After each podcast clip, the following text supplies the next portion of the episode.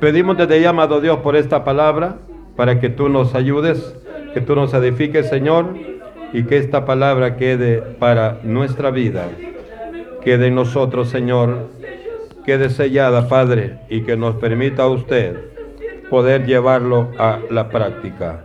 Lo pedimos en el santo y bendito nombre de Jesucristo de Nazaret, nuestro precioso Señor y nuestro precioso Salvador. Amado Dios, confiamos en ti, Señor, y en esta hora ponemos en usted nuestra entera confianza. Amén. Bendito Señor. Aleluya. Y amén. Bendito el Señor. Tú vamos a poner de pie, mi amado hermano, en esta hora. Y vamos a abrir la Biblia en el libro de Esther. Este día nos corresponde estudiar el capítulo 9. Capítulo 9 de Esther. Vamos a leer el versículo 1 al versículo 10. Y lo leemos en el nombre del Padre, en el nombre del Hijo y en el nombre del Espíritu Santo. Y dice la palabra del Señor, Esther capítulo 9. En el mes duodécimo, que es el mes de Adar, a los trece días del mismo mes, cuando debía ser ejecutado el mandamiento del rey y su decreto, el mismo día en que los enemigos de los judíos esperaban enseñorearse de ellos, sucedió lo contrario, porque los judíos se enseñorearon de los que les aborrecían. Los judíos se reunieron en sus ciudades, en todas las provincias del rey Azuero para descargar su mano sobre los que habían procurado su mal y nadie los pudo resistir porque el terror, el temor de ellos había caído sobre todos los pueblos y todos los príncipes de las provincias, los sátrapas, capitanes y oficiales del rey apoyaban a los judíos porque el temor de Mardoqueo había caído sobre ellos. Pues Mardoqueo era grande en la casa del rey y su fama iba por todas las provincias. Mardoqueo iba engrandeciéndose más y más. Y asolaron los judíos a todos sus enemigos a filo de espada y con mortandad y destrucción e hirieron con sus enemigos como quisieron. En Susa, capital del reino, mataron y destruyeron los judíos a quinientos hombres.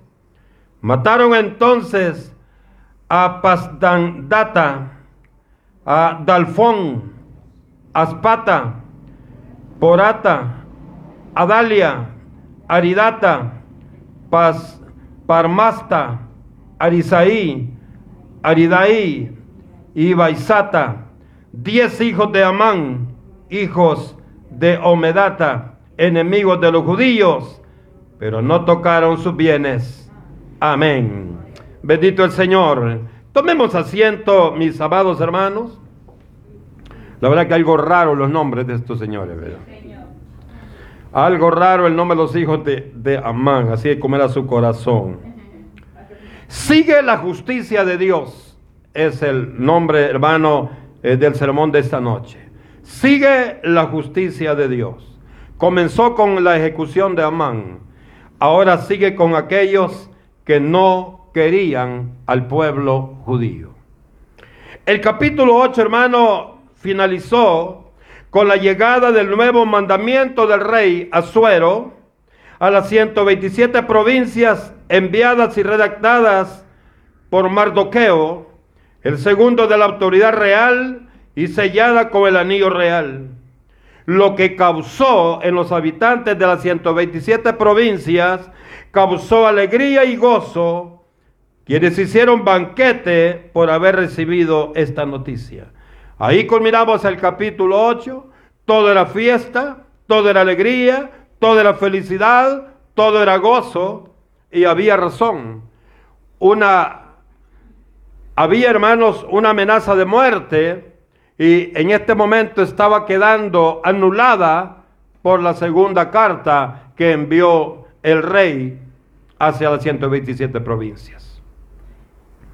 Pero también no nos olvidamos que aunque estaba esa nota, aunque estaba esa nota que había anulado a la primera, había muchos que tenían odio personal con el pueblo judío. Y ellos, ellos hermanos, pensaron, aunque la Biblia no lo dice, pero por los hechos que se ven en el capítulo 9, ellos dijeron, no importa que haya una segunda carta que nos diga que ya no tiene efecto la primera carta que fue recibida. Nosotros vamos a remeter el día 13, oiga bien, del mes duodécimo, tal y como dice la primera carta. Eso se llama rebeldía, hermano, porque ellos ya tenían una nueva orden. Pero como usted sabe que al pueblo de Dios, a través de todos los años, desde su nacimiento, siempre ha tenido perseguidores y detractores. Capítulo 9. Dijimos, hermano, que el mes duodécimo del calendario judío corresponde al mes de Adar, lo que para nosotros, según nuestro calendario gregoriano, corresponde al mes de marzo. Según nuestro calendario, mes en el cual, hermano, debía cumplirse la orden de muerte para los judíos, según la orden de la primera carta que envió Amán con el sello real en el día 13 del mes Día en el cual, amados hermanos, los enemigos del pueblo judío esperaban enseñorearse sobre el pueblo de Dios. Quiero decirle una cosa, nunca podrá el diablo enseñorearse de los hijos de Dios. Nunca podrá, porque Dios es el que tiene el poder y Dios es el único que es Dios. De ahí todo fue creado, pero Dios es el creador, no es creado. Él es el creador de todas las cosas. Hermano, ¿cómo se prepararon los judíos para contrarrestar el ataque de sus enemigos? ¿Cómo se prepararon? Dice, hermanos, en el versículo 2, que se convocaron y se reunieron en las diferentes ciudades que comprendía cada una de las 127 provincias.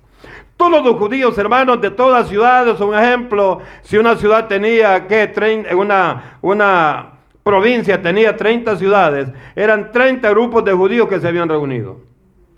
El pueblo judío, hermano, siempre ha sido unido. Y dice, hermano, que se unieron todos, versículo 2. Dice, los judíos se reunieron en sus ciudades, en todas las provincias del rey Azuero, para descargar su mano sobre los que habían procurado su mal y nadie los pudo resistir porque el temor de ellos había caído sobre todos los pueblos. Este temor lo había puesto Dios sobre el corazón de todos aquellos que tenían aquella espinita con Israel. Pero fíjense, hay una cosa, incluso estos sabían que el pueblo de Dios no lo podían detener, pero a pesar de eso arremetieron contra el pueblo judío. Arremetieron. Y una de, una de las cosas importantes, hermano, que decía la segunda carta que envió Mardoqueo con el sello real de rey Azuero, decía que quedaba anulada la primera, pero si a pesar de esto eh, los atacaban, que el pueblo judío también tenía que contrarrestar todo ataque que recibiera de parte del, pueblo gentil. Y Dios hermano, y una de las cosas que usted conoce de Israel es que todo el tiempo fue un pueblo decidido. Fue un pueblo, hermano, decidido. Todos los que tenían, hay algo, hermano, que es interesante también. La primera carta fue enviada cuando hermana envió con, con, eh, con el propósito de hacerle daño al pueblo de Dios. Fue enviado primero a los sátrapas, capitanes y oficiales del rey. ¿Por qué? Porque era la autoridad de que el rey había eh, colocado, determinado en cada una de las provincias. Pero lo que lo interesante que vemos aquí, hermano, es que dicen que todos los sátrapas, todos dice acá, los capitanes y los oficiales del rey, destacados en cada provincia, estaban ayudando a los judíos. O sea que ellos sí entendieron la carta, que les dijeron que ya no podían atacar al pueblo de Dios. Dice hermanos que ellos estaban, dice, y todos los principales de la provincia, los sátrapas, capitanes y oficiales del rey apoyaban a los judíos porque el temor de Mardoqueo había caído sobre ellos. Oiga qué interesante. Pero ellos, hermanos, los que tenían la autoridad, estaban a favor, estaban al lado del el pueblo judío. Esto es interesante. Ahora, el versículo 4 nos enseña que se acuerda cuando Amán tenía el poder, todos hablaban del poder de Amán. Pero eso pasó, oiga bien, lo malo pasa.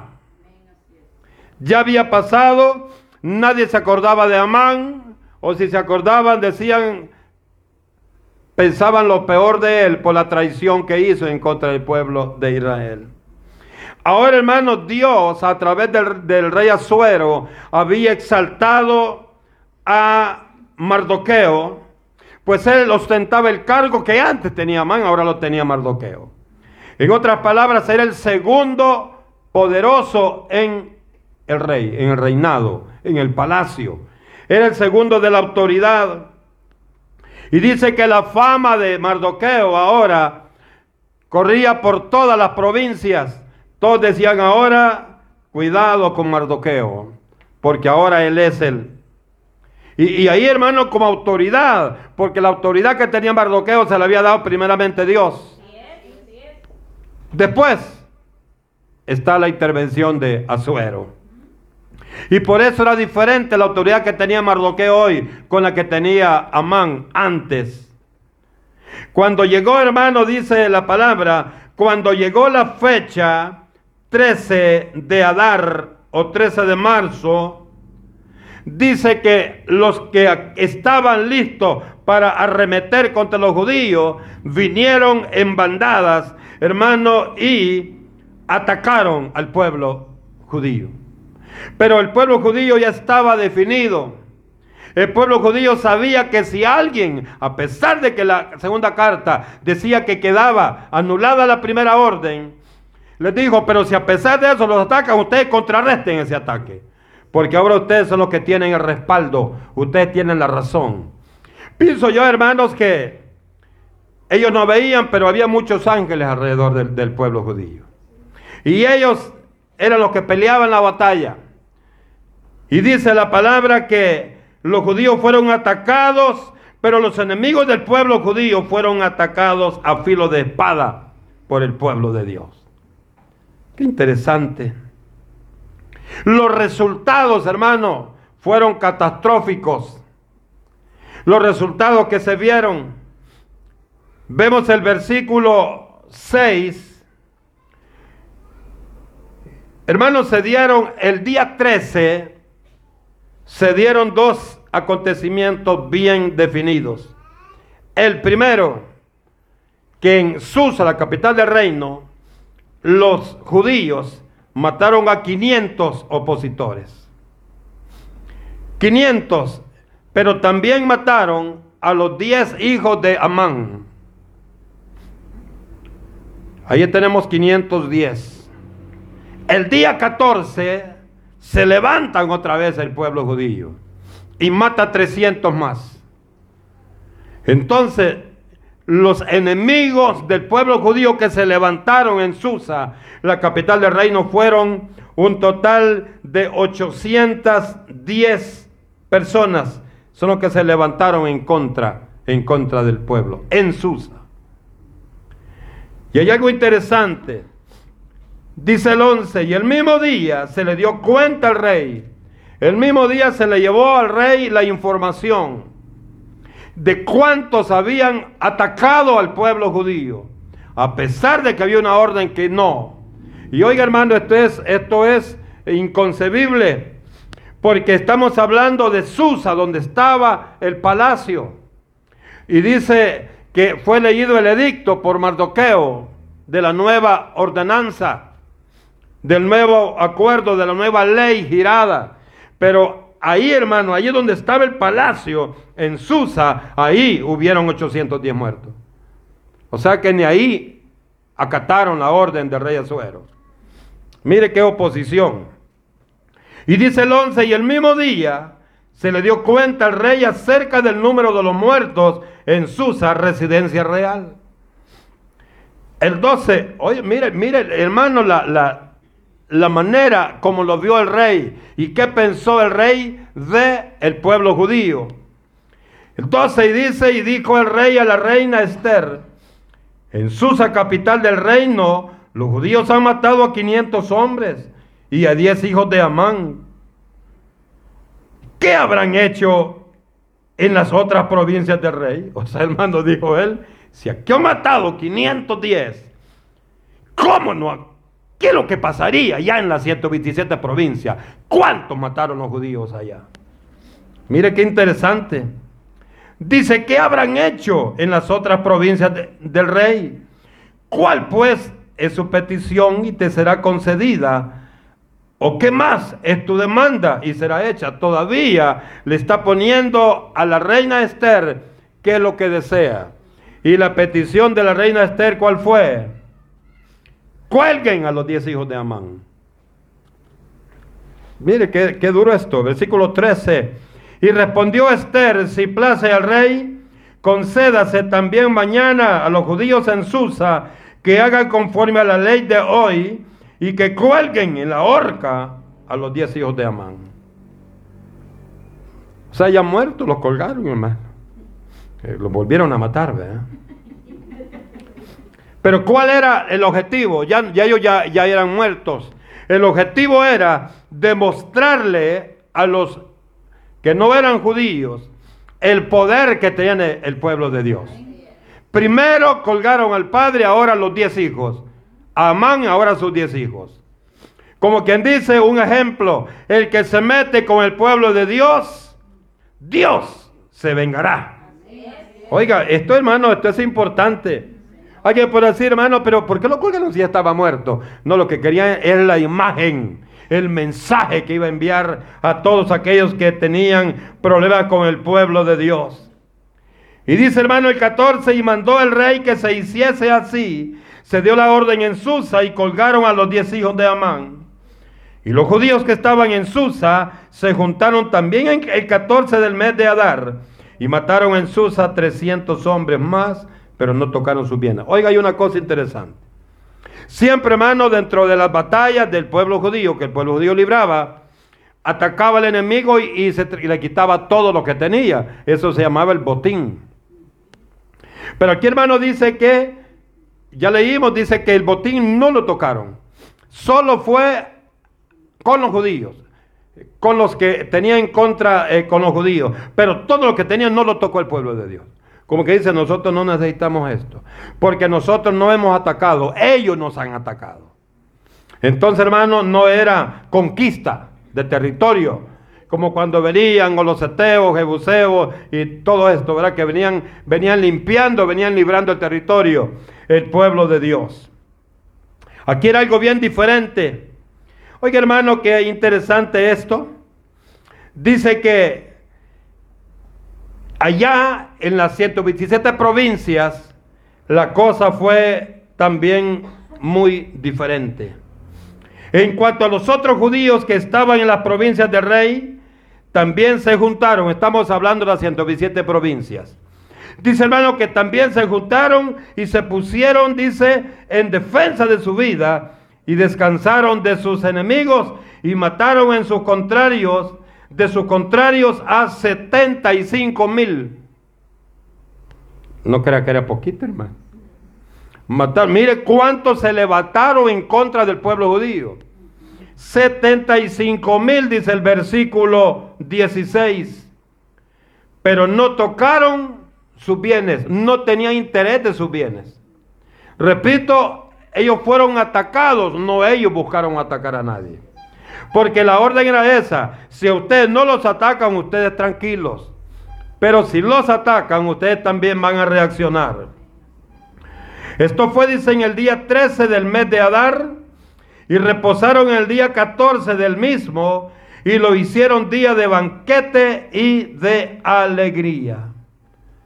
Hermano, cuando pasó esta situación, dice que lo que hicieron fue celebrar fiesta y dice el 19, Por tanto, los judíos aldeanos que habitan en las vías hacen en los 14 del mes de Adar el día de alegría y de banquete, un día de regocijo y para enviar porciones a cada uno a su vecino. Hermanos, son días de fiesta que hacen banquete y envían, hermanos, bocadillos, envían platos de, comida a los vecinos. Eh, en alegría, hermanos, del recuerdo de esa victoria que Dios les permitió. En la actualidad, hermanos, se celebra en Israel esa fiesta. Se sigue celebrando y se conoce con el nombre de la fiesta del Purim. ¿Por qué Purim? ¿De dónde viene el Purim? Allí en el capítulo 3 del libro de Esther, dice que Amán, para determinar el día que iban a destruir, según él, a los judíos, dice que tiró la suerte. Y esto se llamaba el Pur. De ahí viene el Purim, el día del Purim. En la actualidad, hermanos, eh, se celebra, yo no sé por qué el pueblo judío ha cambiado fecha. Pero lo importante, hermano, es que están celebrando este acontecimiento. Ahora, esa fiesta, ellos la celebran el 25 de febrero. El día viernes 25 de febrero a las 6 de la tarde. Y termina el sábado 26 de febrero a las 6 de la tarde. Así está ahorita, hermanos, ahorita en la actualidad Así está, así celebran ellos la fiesta. Ahora, lo importante aquí, hermano, no es que, qué fecha lo celebran, sino lo importante es que ellos eh, lo hacen con gozo, con alegría, reconociendo la victoria que Cristo les dio o la victoria que Dios les dio, que Jehová de los ejércitos les concedió, deben ser de contrarrestar a todos los gentiles que querían arremeter contra el pueblo de Dios. Si vemos, hermanos, dice el versículo 20, y escribió Mardoqueo estas cosas, y envió cartas a todos los judíos que estaban en todas las provincias de rey Azuero, cercanos y distantes, ordenándoles que celebrasen el día decimocuarto del mes de Adar, y el décimo quinto del mismo cada año. O sea, hermano, es una orden que, dieron eh, Mardoqueo. Es una orden que dio Mardoqueo al pueblo judío, así como dieron la orden que se sometieran al ayuno, ¿se acuerdan? Ahora, hermano, le está dando la orden que esa victoria, para que no se olvide, hermano, para que no se olvide, quede como una celebración perpetua para el pueblo de Israel. Ahora, perpetua. Estamos hablando de la ley. Ellos lo siguen celebrando hoy. Pero ya no tiene caso. Ya no tiene caso, hermano, porque perpetuo hasta donde llegó el funcionamiento de la ley. Y esto llegó hasta que vino Cristo. Entonces, hermano, tenía que celebrarse esto hasta que vino Cristo, de aquí para no. Pero como usted sabe que Israel está, hermano, está eh, increíblemente lleno del judaísmo todavía. Lo hemos dicho otras veces que del 100%, el 76%, o me atrevo a decir el 78% de los habitantes de Israel, que son más de 8 mil, 8, 8 millones, 8 millones, 8 millones y medio, según el último censo. Hermanos, de estos 8 millones y medio, el 78% son del judaísmo. Ellos celebran esto. Ellos celebran todas las fiestas de la ley. Entonces, por eso, hermanos, que todavía celebran el día del Purín del 25 al 26 del mes de febrero. Ya diferencia con lo que dice la palabra. Porque aquí dice el mes de Adar, marzo. Ellos lo celebran en, en febrero. Allá ellos, verán. Por fin, lo celebran o no lo celebren, ya no tiene, eh, ya no tiene validez para los ojos de Dios. El versículo 27 Nos dice, hermanos, algo interesante. Ah, no, pero aquí también vemos, miramos algo importante en el 22. Dice, como días en que los judíos tuvieron paz de sus enemigos y como el mes eh, que de tristeza se cambió en alegría y de luto en día bueno, que los hiciesen días de banquete y de gozo para enviar porciones a cada uno de los vecinos y dádivas a los pobres. Mire qué bonito esta celebración. Qué bonito cómo se celebra esta victoria, compartiendo, hermano, con todos, con los pobres, la bendición que Dios les dio en este momento. ¿Cuál era la bendición? La bendición fue, hermano, que había muerte sobre ellos, había dictado eh, muerte sobre ellos, pero Dios la cambió en, en gozo en alegría, como lo dice aquí la palabra.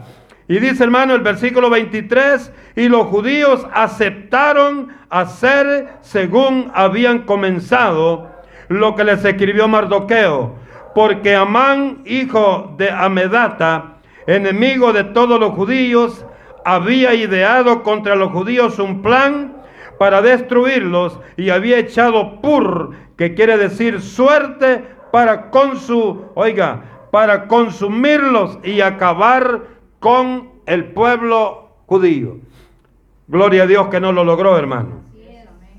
Dice el versículo 25, mas cuando Esther vino a la presencia del rey, él ordenó por causa, por causa que el perverso designio que aquel trazó contra los judíos recayera sobre su cabeza y que colgaran a él y a sus hijos en la horca. Por esto llamaron a estos días Purín por el nombre de Pur. Mire qué interesante.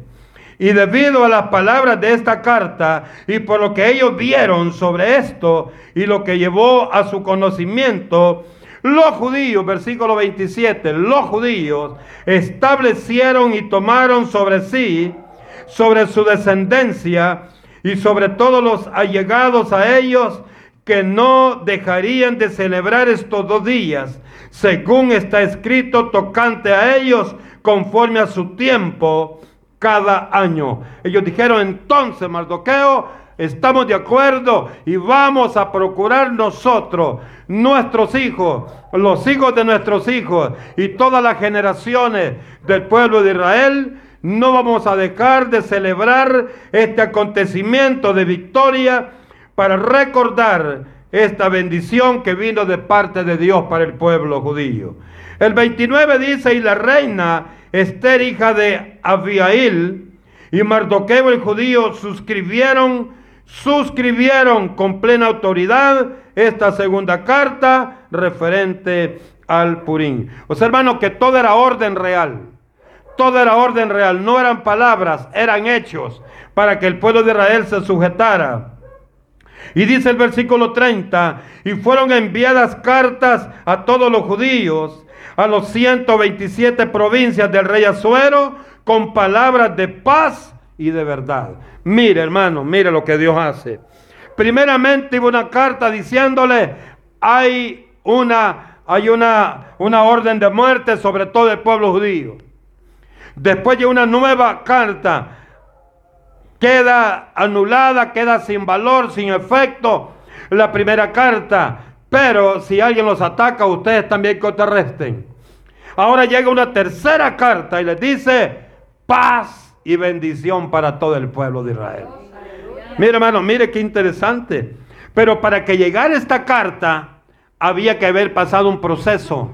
Primero someterse al ayuno llorar por aquella amenaza de muerte que había sobre el pueblo.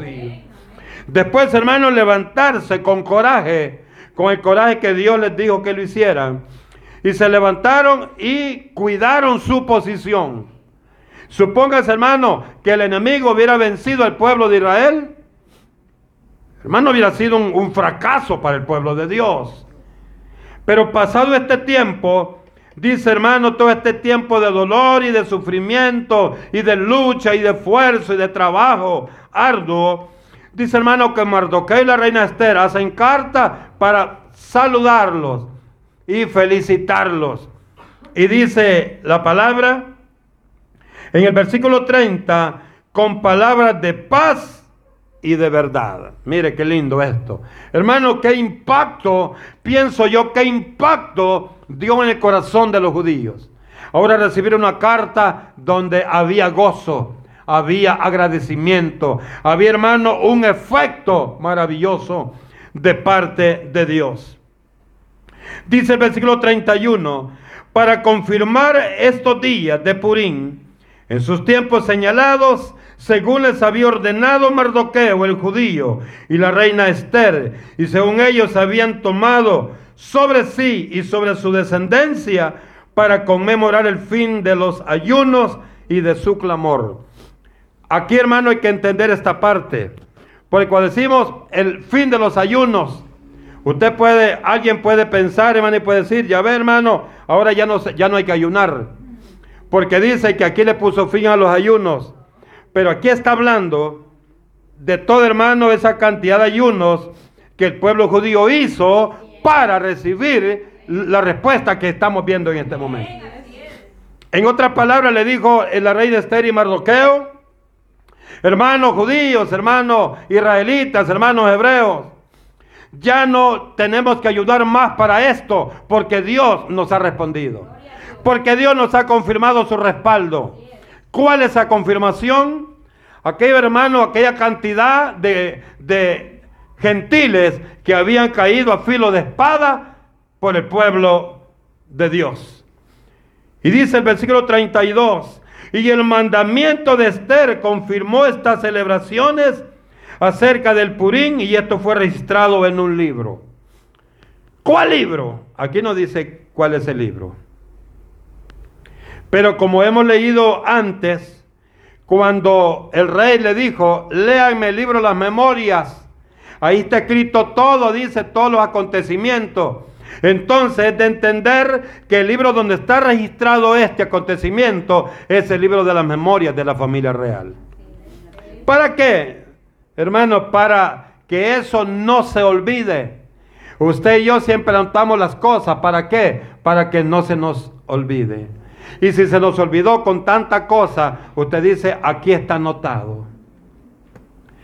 Si usted, hermano, su Biblia no la ha manchado, no lee la Biblia usted. Yo lo tengo lleno, hermano, de, de mancha. ¿Por qué? Porque no mancha, ¿verdad? No que le pongo, hermano, leo algo interesante, lo anoto en las páginas que están en blanco, al principio y al final. Porque después usted dice, ¿y qué pasó? Usted dice, ah, aquí lo anoté. ¿Por qué, hermano? Porque la Biblia es extensa. Y aunque usted diga, le he leído mil veces la Biblia, no se le va a quedar toda los 66 libros en su cabecita. Entonces, por eso es que viene, hermano, eso viene de antes. Por eso dice que los reyes tenían el libro de las memorias. Ahora en lo espiritual se llama el libro de la vida, y es que se abre allá en el capítulo 20 y de Apocalipsis, ¿verdad? Cuando dice fue abierto, fueron abiertos los libros. Y dice, y fue abierto el libro de la vida. ¿Para qué? Para decirle, señores, los que creyeron el mensaje del Evangelio que le predicó allá los apóstoles, tantos hombres y después la iglesia, aquí está, mire, los que creyeron aquí están las evidencias, el libro las memorias aquí está.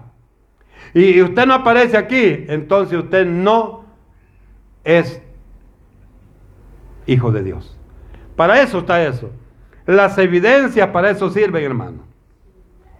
Ahora el total de los enemigos del pueblo judío, hermanos, que murieron entre el día 13 y el 14 del el mes de Adar, según el calendario hebreo, fueron versículo 6, 500 en la capital de Susa.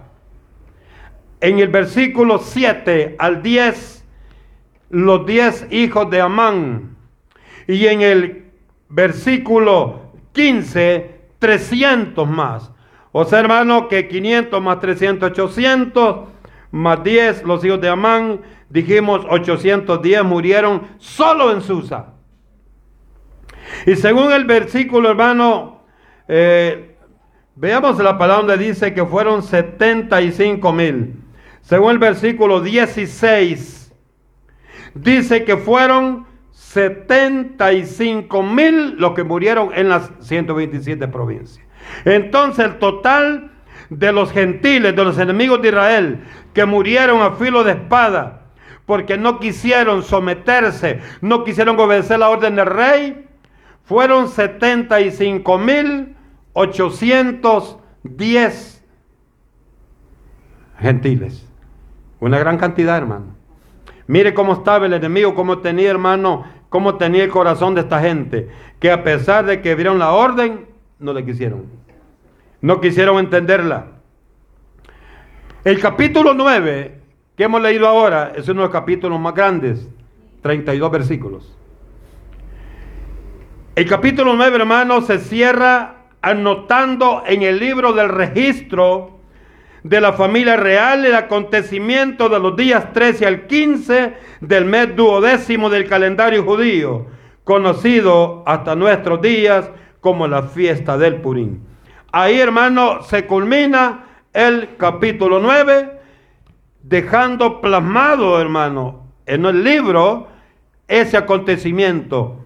Y gracias a eso es que usted y yo conocemos hoy del libro de las memorias de la familia real y también conocemos por qué se celebra la fiesta del Purín en Israel el viernes 25 de febrero al sábado 26 de febrero.